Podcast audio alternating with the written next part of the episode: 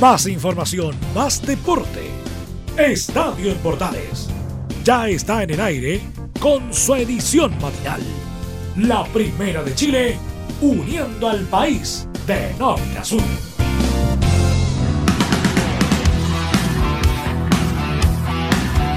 Hola, hola, ¿qué tal? ¿Cómo están? Gusto saludarlas. Bienvenidas, bienvenidos. Iniciamos Estadio en Portales en este día martes ya 6 de julio. Le damos la bienvenida a todos ustedes en esta mañana de resumen deportivo que tenemos en esta media hora de resumen deportivo en la edición matinal de Estadio en Portales Saludos a todos nuestros medios asociados que están conectados con nosotros. Recuerden estar conectados a través de todas nuestras plataformas en redes sociales, Twitter, Facebook, Instagram, como Radio Portales para todo el país y te acompañamos muy temprano por la mañana en este segundo día de la semana, en esta segunda semana del mes de julio, en estos días fríos de invierno que te acompañamos en vivo en la primera de Chile en nuestra edición matinal y como siempre conectados con todos nuestros medios asociados. Novedades que tenemos el día de hoy, vamos a hablar de la católica, de la U, de lo internacional, en esta media hora que tenemos para compartir junto a ustedes en la edición matinal de Estadio en Portales, la primera de Chile para todos los que nos acompañan y disfrutan como siempre de la mejor programación que tenemos muy temprano por la mañana. Comenzamos como siempre también con buena, excelente música, la edición matinal de Estadio en Portales. Nos vamos entonces inmediatamente con todo lo que es el resumen deportivo. Vamos con Católica, que nos comenta de la escuadra cruzada, nada menos y nada más que don Luis Felipe Castañeda, el hombre cruzado, el que hace el turno portón ahí en San Carlos para vivir lo que pasa con esta escuadra de Católica, con sabores no muy gratos luego de la eliminación de Copa Chile, eh, lo que pasó este fin de semana, eh, la escuadra cruzada eh, con descontentos con el técnico, la hinchada cruzada, no les gusta esta católica. ¿Qué pasa con la escuadra de Universidad Católica, el campeón actual del fútbol chileno? En Copa Chile se le complicó la situación. ¿Qué es lo que pasa realmente con Católica? Don Luis Felipe, buen día, amigo amigo, bienvenido a esta edición matinal de Estadio en Portal. Le gusto saludarte. ¿Qué tal Juan Pedro? ¿Cómo estás? Muy buenos días a ti y a toda la gente que nos escucha desde tempranito en Estadio Portales. Claro, como lo decías tú, no ha sido un buen, no fue un buen fin de semana y no ha sido un buen inicio de semana para la Católica y también para los hinchas cruzados, ya que primero el día sábado la Católica perdió 2 a 0 en San Carlos de Apoquindo frente a Everton y quedó eliminada de la Copa Chile. Eso fue en los octavos de final partido de vuelta. Recordemos que habían empatado 0 a 0 en Viña del Mar y en San Carlos la verdad es que Everton le, pasó por encima, le bastó con un tiempo, el primer tiempo con goles del Cherato a los 5 y de Echeverría a los 32 para ganar los 2 a 0 y aguantar después en, el complemento. Católica Gustavo Poyet que volvió a jugar con línea de 3 desde el primer minuto, donde Vicente Berneo, el joven arquero de 20 años, tuvo su primer partido como titular en la Católica, disputó los 90 minutos, no, no fue un buen partido, no, le encontró el rumbo Gustavo Poyet a esta Católica que como le dijimos finalmente se queda fuera de la Copa Chile y ya piensa de lleno la próxima semana que va a tener que jugar frente a Palmeiras eh, en San Carlos de Apoquindo el miércoles 14 por la ida de los octavos de final de la Copa Libertadores. Pero ¿te parece, Juan Pedro, que escuchemos la primera declaración de Gustavo Poyet, quien hizo un balance del partido, de lo que fue esta derrota 2 a 0 frente a Everton en San Carlos de Apoquindo? Sí, eh, creo que el primer tiempo nuestro hoy fue, fue muy malo. Eh, digamos que tengo una idea, pero prefiero eh, mirar el partido con tranquilidad porque evidentemente cuando te llegan tan fácilmente y te hacen gol tan fácil eh, es mejor analizarlo. Eh, tengo alguna excusa para darte, llegamos justitos en todos los aspectos, en cantidad de jugadores, en, la cantidad de jugadores ofensivos que teníamos ah, físicamente bien. No de verdad, me estoy extendiendo, no tendría que haber ni dicho eso. No quiero poner excusas. Eh, hoy no rendimos. Hoy no rendimos esta situación que quisiera comentarlo también contigo, Luis Felipe, respecto a esta sensación, sensación, como diría ahí un humorista respecto a la escuadra de Católica, con un Poyet que, que, ¿en qué está? Le va bien en algunos días, en algunos partidos, en unos partidos no les van a para nada bien, la crítica fuerte, es un técnico con una experiencia diferente, eh, eh, quizás se está mucho creyendo el cuento de un técnico que viene con esta idea europeo, eh, europea y que ahora a nivel sudamericano quizás no se está adaptando. O, estamos viendo a un técnico que se está confundiendo y no lo quiere reconocer. ¿Usted que palpita el día a día de Católica, amigo mío? Sí, eh, no le ha tocado fácil a Gustavo Poyet, como bien dices tú, es una experiencia distinta. Él nunca había entrenado a ningún equipo en Sudamérica, solo había tenido carrera en equipos importantes de, medianía de tabla en distintas ligas de Europa. Criticado por su forma de jugar más que nada, pero lo que lo respaldaba siempre hasta este punto era los resultados, porque está segundo en el torneo local a un punto del Audax. Eh, después de 10 años logró meter a Católica en los octavos de final de Copa Libertadores y bueno, el primer gran, el primer objetivo, por, decirlo así, que no lo respalda como resultados es esta Copa Chile donde Católica no, no hizo bien las cosas. Recordemos que con Iquique empató 1 a 1 en el norte y empató 4 a 4 San Carlos, en un partido donde Católica defensivamente estuvo muy mal y lo terminó ganando en penales. Y ahora con Everton ya se mantuvo esa, esos errores defensivos, esa desconexión en, en el mediocampo, la poca creación de oportunidades de gol y es un golpe duro para Poyet que él mismo lo había dicho, él, no estaba conforme con hacer, jugar la Copa Chile en este calendario, tampoco le gustaba la regla sub-21, entonces son varias cosas, él estaba molesto, no le gustaba esta copa y al final, claro, él termina diciendo que... Luis Felipe, pero podemos escuchar a un técnico de un equipo grande decir eso, o sea, está bien, todos podemos decir lo que nos estime conveniente, estamos totalmente de acuerdo en ese sentido, pero estamos hablando que las responsabilidades que tiene Católica, que está al mismo peso que, que Colo y la U, decir que a, que a mí no me gusta o que nunca eh, creo que no debería ser la lo importante esta Copa Chile, eh, eh, suena fuerte para un técnico que estamos hablando de la escuadra cruzada, una escuadra que ha ganado todo en estos últimos tres años en el fútbol chileno. Me parece como una situación extraña escuchar a un técnico de un equipo grande que diga eso o necesitamos siempre tener sinceridad de todos en el fútbol. Claro, él en sus declaraciones siempre se, le ve bastante sincero, por eso a veces, causa, polémica. Él lo que decía era que al principio él le habían dicho, dicho que si se jugaba la Copa América no iba a haber Copa Chile, que él tenía otro tipo de calendario, que le hubiera gustado tener eh, como un mínimo de 25 días para trabajar sin partidos de por medio. Eh, respecto a la regla sub-21, donde Católica tiene varios jugadores canteranos, en eso no había problema, pero él igual decía que en, el, fútbol europeo a él le había tocado jugar con esa regla y dijo que no había funcionado. Entonces, basándose en sus, experiencias anteriores, él prefería que hubiera más tiempo de trabajo sin tantos partidos con Copa Chile y que también él creía que lo de la regla sub-21 quizás no era tan viable. Sí, un tema a considerar lo que es esta escuadra de Católica, quizás lo mismo que pasa a la U, pero eh, el tema entre lo que fue el partido, el gran partido que fue el de el de Coniquique, uno de los buenos partidos que se ha visto en, esta Copa, América, perdón, esta Copa Chile, también se vivió en lo que fue el partido con Everton, donde Everton fue inteligente, efectivo eh, en los primeros 15 minutos de este partido que se jugó eh, el fin de semana para todo lo que viene en el torneo, amigo mío. Tenemos más audio del técnico cruzado. Sí, escuchamos la otra porque lo decía, volvió a probar la línea de 3 por segundo partido consecutivo y él aseguró que fue el peor partido que ha jugado con esta línea defensiva. Bueno, para los partidos que jugamos 5 atrás, hoy fue el más flojo defensivamente, lejos.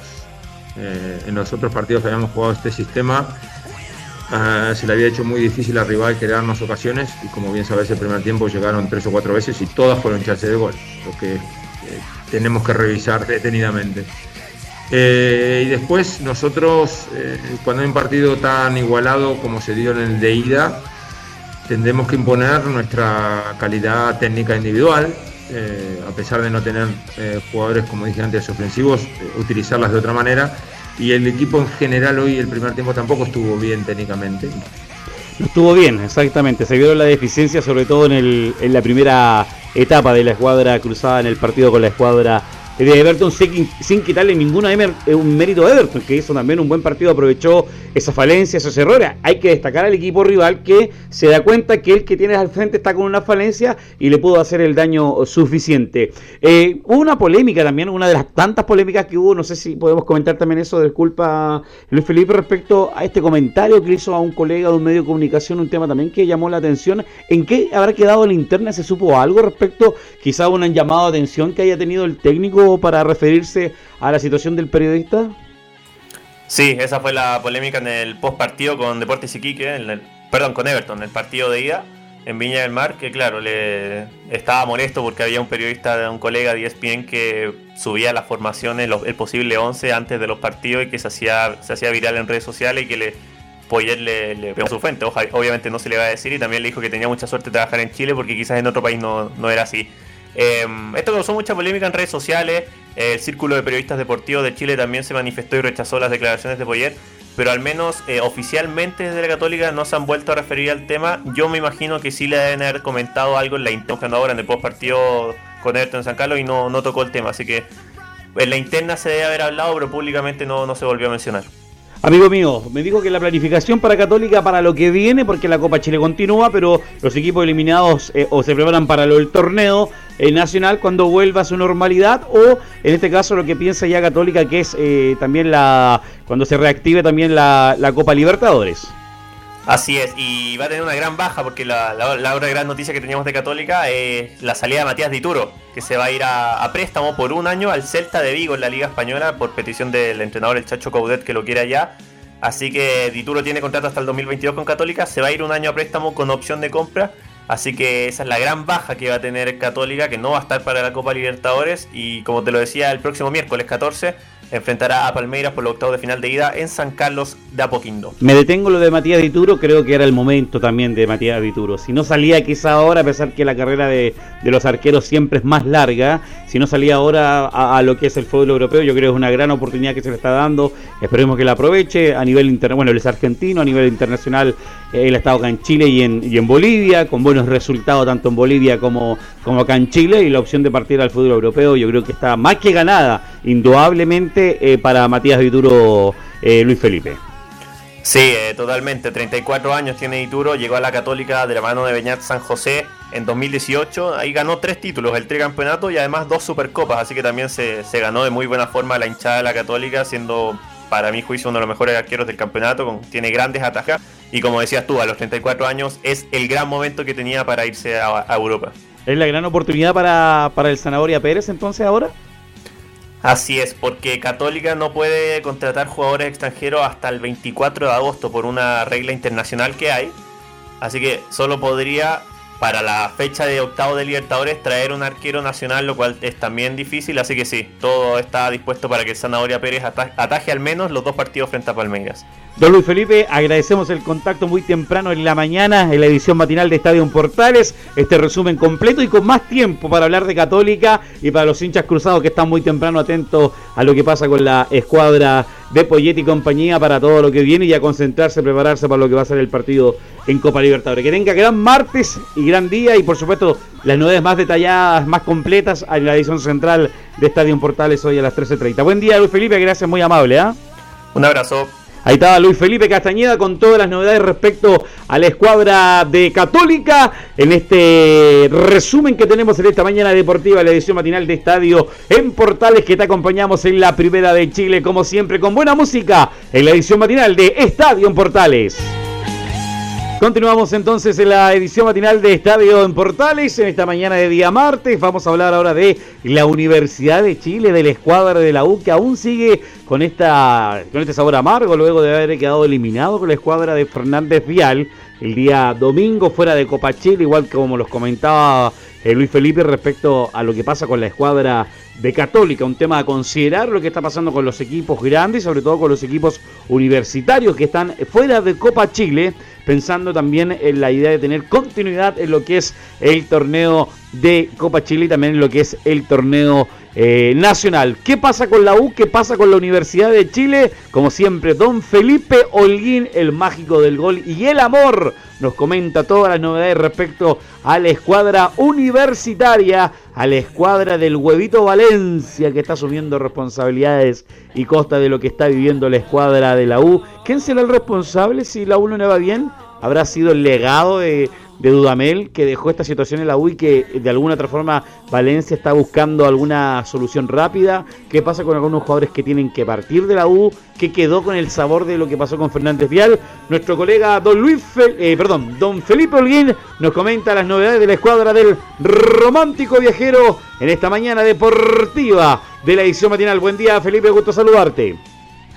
Muy buenos días a todos los oyentes de Estadio Portales, edición matinal en la Universidad de Chile tratan de dar vuelta a la página tras la derrota inapelable en penales eh, por la Copa Chile ante Arturo Fernández Vial en el estadio Ester Roa Rebolledo, donde la Universidad de Chile eh, se vio sobrepasada en varios eh, pasajes de, el partido pero como lo dijo el técnico en este caso, Esteban Valencia, hizo referencia también en, en varias cosas del juego, que esta Universidad de Chile tenía que ser un agente ofensivo, que tenía que mostrar otras características, pero nada de eso se vio reflejado el día del partido, por supuesto el día domingo, donde la Universidad de Chile eh, falló el penal el último hombre que fue el chino, nada más y nada menos que Casanova, quien hace que rebote en el travesaño y se acabe la ilusión de la Universidad de Chile de poder seguir en esta Copa Chile, donde recordemos que no da eh, eh, cupos para campeonatos internacionales, ya que esta Copa Chile es la Copa anterior, por ende es del 2020 y no da plazas internacionales. Con lo que conlleva a Universidad de Chile, eh, recordemos que también fue vendido Ángelo Enríquez a Fortaleza en una rescisión de contrato donde eh, el jugador eh, todavía no se sabe más o menos el, valor que fue vendido el jugador Ángelo Enríquez, pero la Universidad de Chile haría caja con esto y le vendría muy bien, de hecho, por las ciertas maneras de poder tener un mercado que se va a empezar a, abrir ya al término de este campeonato, donde la Universidad de Chile buscaría tres, eh, en este caso, uh, cupos para traer tres cupos de, jugadores. Digo, eh, puede ser, busca un lateral izquierdo, un volante de contención por la derecha o izquierda que juegue en el centro de la, del mediocampo y un delantero también que acompaña al bate Larry Bay y por qué no traer otro central la Universidad de Chile carece mucho de, ataque y en el mediocampo, pero al respecto de lo que fue este partido y la eliminación y un trago tan, amargo en este caso del cuadro universitario azul, escuchemos las siguientes declaraciones de Esteban Valencia, quien habla sobre la evaluación, dice, la tiene que hacer la gente que está a cargo del club hoy en día. Bueno, la, evaluación la tienen que hacer la gente que está a cargo del club hoy día. Nosotros... Eh, ustedes saben un poco la circunstancia que uno llega a, estar al frente de, un plantel, que es por la salida de un entrenador y nosotros asumimos el desafío con, mucha responsabilidad nosotros y con mucho profesionalismo. Y, uno apuesta a, como comentaba antes y como se preguntaba antes, a que el equipo tenga una mejor cara, tenga una mejor impronta, sepa competir eh, en cada uno de los partidos que, que afronta semana tras semana o partido tras partido, entonces eh, esto, esto va a estar sujeto a, cómo vayan evaluando los dirigentes esa situación. Escuchemos la segunda declaración de Esteban Valencia, donde habla al respecto y dice, me hago responsable porque soy el que está a cargo hoy en día. Me hago responsable hoy día porque soy el que estoy al frente y trataremos, como tú dices, de encontrar un poco esa, tecla para que el equipo obviamente tenga una mejor imagen, para que domine mejor los partidos, para que obviamente supere a sus rivales desde el punto de vista futbolístico y, en esta circunstancia no, no, tengamos que llegar a esta, a esta situación de una definición donde uno vuelve a ti, de, de circunstancias, de momentos, de decisiones que le toca decidir a los jugadores. Pero, pero bueno, vuelvo a repetir, eh, el desafío es enorme, pero está la voluntad, está las ganas, los jugadores son los primeros en, siempre estar al frente como para poder revertir y conseguir resultados positivos y, el objetivo va, a ser siempre ese. O sea, aquí nadie yo creo que se va a querer restar un poco de, lo que significa este momento para la U. Este ha sido el informe de Felipe Holguín para Radio Portales y todas las emisoras a lo largo y ancho del país y también por supuesto un abrazo grande para todos los muchachos y el informe fue para edición matinal. Gracias Felipe, buen día, un abrazo tremendo para ti. Eh, y comentando como siempre todas las novedades de la escuadra de la Universidad de Chile eh, para lo que viene también, prepararse y concentrarse en lo que va a ser el, torneo nacional y por supuesto también en los equipos universitarios que están con estas dudas de eh, lo que es esta, esta Copa Chile que solamente da el premio, como lo decía también nuestros colegas, respecto solamente al título y no nada internacional porque se está jugando la Copa Chile refiriéndose a lo que es este torneo que quedó pendiente del 2020 que se está jugando en este 2021 y lo que es este torneo que se está realizando, que aún continúa eh, en lo que es esta Copa Chile. Ya viene Colo Colo a jugar eh, el día jueves, luego el fin de semana, porque Colo Colo le fue bien en Copa Chile, consiguió ganar de visita eh, frente a la Serena y en el partido de vuelta también fue sólido, contundente la escuadra eh, Colo Colina, hablando de estos equipos grandes que han estado indudablemente a la altura, sobre todo Colo Colo de lo que es tomarle la Serie A como corresponde también a la, a la Copa Chile. Y sobre todo también decir algunas dudas también de lo que hay en nuestros equipos de primera división en, en tomarle la Serie A que corresponde también a lo que es esta Copa que se está jugando como es la Copa Chile. Por ejemplo, Coquimbo sigue avanzando, estando en primera vez, está yendo bien a, Tapia tanto en su categoría como también en lo que es esta Copa Chile que se está jugando en este 2021. Este resumen con los equipos grandes que teníamos entre lo que es participación de, participación de Católica y la participación de Universidad de Chile en esta Copa Chile. Católica bien se prepara, como decíamos, también para lo que va a ser su eh, reestreno nuevamente ahora con los brasileños para lo que es Copa Libertadores. Continuamos en esta mañana de resumen deportivo en la edición matinal de Estadio en Portales. Continuamos entonces en nuestra edición matinal de Estadio Portales en esta mañana de día martes, en nuestra parte final ya o tercer bloque de programa que te acompañamos como siempre en la primera de Chile, Estadio Portales, Portales Digital y por supuesto también todos nuestros medios asociados. Vamos a revisar fútbol femenino, atención porque hubo fecha este fin de semana, la fecha 9 se jugó entre sábado y domingo entre el grupo A y el grupo B y los partidos se jugaron de la siguiente manera, los resultados fueron los siguientes por el grupo B jugó Deportes Temuco con Cobresal, empataron 2 a 2 en el Germán Becker. En el grupo A jugó Deportes La Serena y Santiago Morning. De La Serena 1, Chago Morning 3. En el grupo A también Colo Colo jugó Juan Fernández Vial. Colo Colo 1, Fernández Vial 0. Grupo A también Deportes Iquique enfrentó a la U Conce. Deportes Iquique 1, la U Conce 2. Y en el grupo B, atención, Universidad de Chile enfrentó a Palestino y empataron 2 a 2 por el grupo B. Y en el grupo B también Everton le ganó por dos goles a uno a la escuadra de Audax italiano en los partidos del día sábado. Los partidos del día domingo, grupo A, Santiago Wander cayó por tres goles a cero frente a Puerto Montt y en el grupo B la Universidad Católica le ganó por cuatro goles a uno a Deportes Antofagasta. Los resultados del de, eh, fútbol femenino que se jugaron este fin de semana y que por supuesto lo comentamos también como siempre la fecha acá a través de lo que es la Primera de Chile, parte de lo que es el fútbol femenino. Revisamos la tabla del grupo A para que atención, eh, Santiago Morning es el puntero con 24 unidades,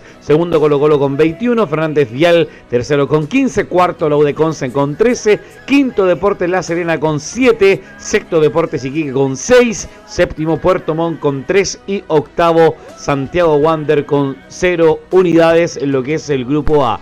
En el grupo B también la tabla de posiciones de la siguiente Universidad de Chile está con 22 puntos, Palestino con 19, Universidad Católica en el tercer lugar con 18, en el cuarto Everton con 10, en el quinto Audax Italiano con 8, en el sexto Deportes Antofagasta con 6, séptimo Cobresal con 4 y octavo Deportes Temuco con 2 unidades. Son eh, la tabla de posiciones en el grupo A y grupo B para lo que es el fútbol femenino, que por supuesto también lo revisamos como siempre en Estadio en Portales. Parte de lo que es la programación. Bueno, la próxima programación, la próxima fecha se va a estar jugando sin eh, fecha clara de, de días, pero sería Cobresal enfrentando a Everton. Deportes Fagasta, la Universidad de Chile, Palestino Universidad Católica, Audax Italiano, Audax Italiano Deportes Temuco, Puerto Montt a Deportes Iquique, Fernández Vial a Deportes La Serena, Santiago Morning a Santiago Wander y la U de Conce enfrenta a Colo Colo. Son los partidos que se van a jugar en la fecha siguiente y que por supuesto vamos a estar comentando también lo que es toda la programación que tenemos con el fútbol femenino en la edición como siempre de Estadio en Portales.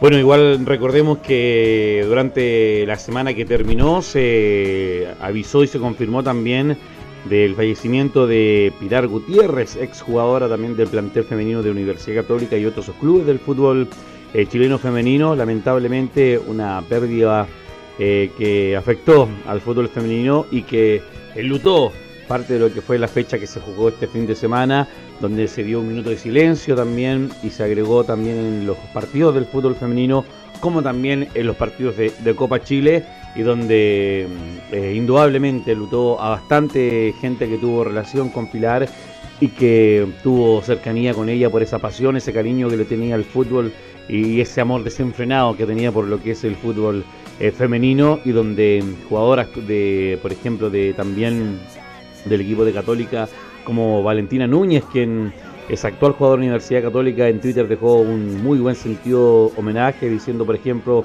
eh, se bancaba y costeaba todos los días el viaje desde Paine hasta San Carlos solo para cumplir el sueño de jugar por el club de sus amores. Se tenía que ir antes de que terminara el entrenamiento para poder alcanzar la comisión de vuelta a su casa.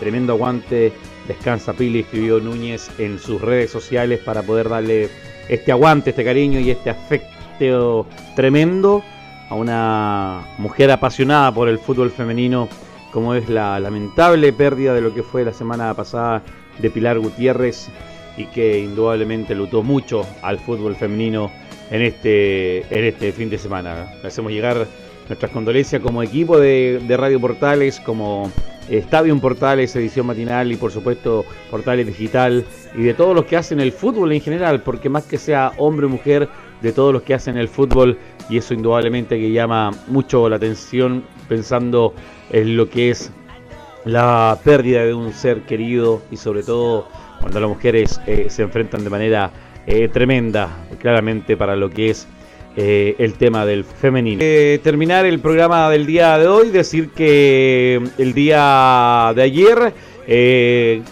ya tarde de la noche, ganó por la cuenta mínima la escuadra de Brasil y va a habrá Perú, siempre con polémica, hubo una mano que ahí no se cobró, el VAR se hizo el desentendido parecido a lo que fueron los partidos de, Chile en esta Copa América y Brasil logró trabajar un triunfo sobre Perú y será eh, y se convirtió en el finalista de la Copa América.